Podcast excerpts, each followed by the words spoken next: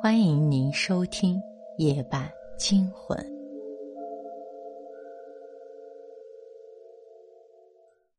黄楼家园小区是位于郊区的回迁房，所有的楼只盖到七层，而且不知为什么被刷成了难看的土黄色，分散排布着像四根诡异的老庙承重柱。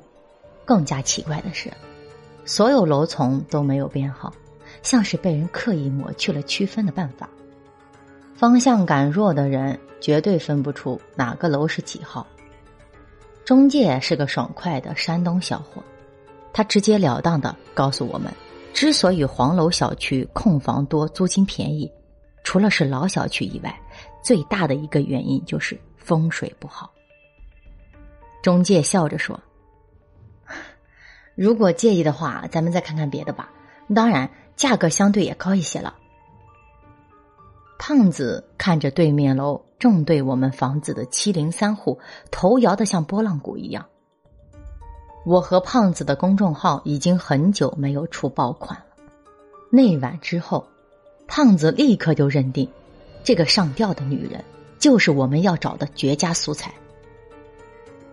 结合前几次的观察，这娘们儿铁定不是在自杀。胖子笃定的说道：“他上吊用的绳子提前割过，撑一会儿就会断，而且应该还有机关设计，隔一段时间就会自己掉下来。虽然我不知道他为什么要上吊玩，但这不重要了。”胖子搂着我的肩膀，标题我都想好了，就叫《上吊的女人》，绝对爆炸火。我虽然隐约觉得有些不道德。但胖子拍着胸脯向我保证，只是用女人做素材参考，绝对不会泄露隐私，给他带来麻烦。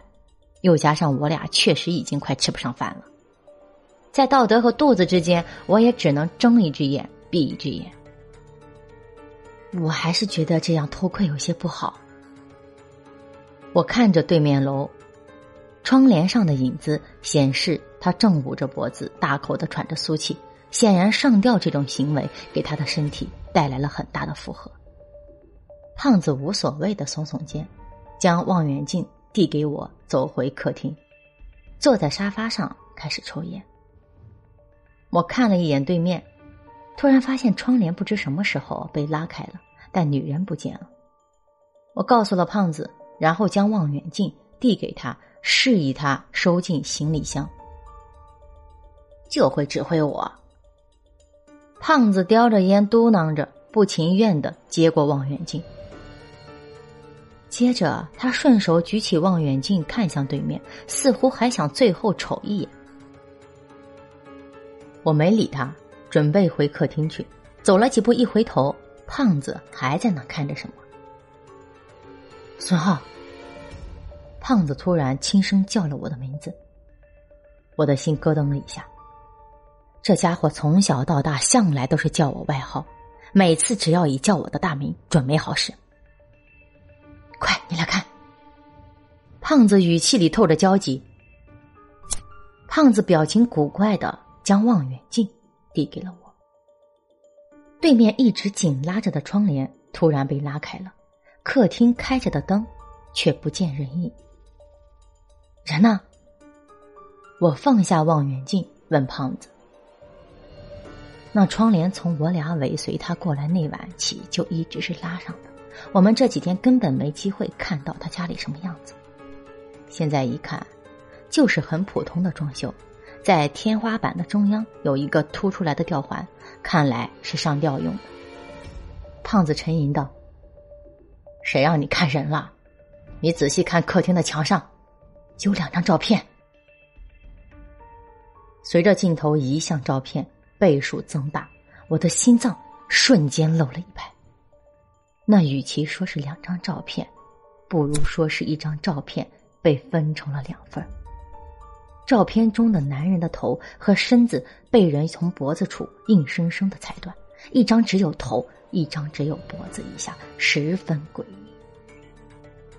更加惊悚的是，男人的脸和胖子一模一样。他拍你照片干什么？我的大脑像是突然死机了，愣了好半天才憋出一句话：“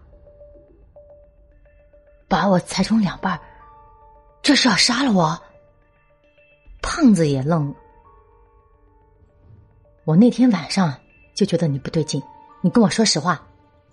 我看向胖子，你说你们是不是认识？胖子摇头，又举起右手发誓：“绝对不可能。”我想想，仍觉得不可思议。那会不会是看错了？可能只是和你长得像罢了。胖子又举起望远镜，不太可能。照片的背景是咱们家。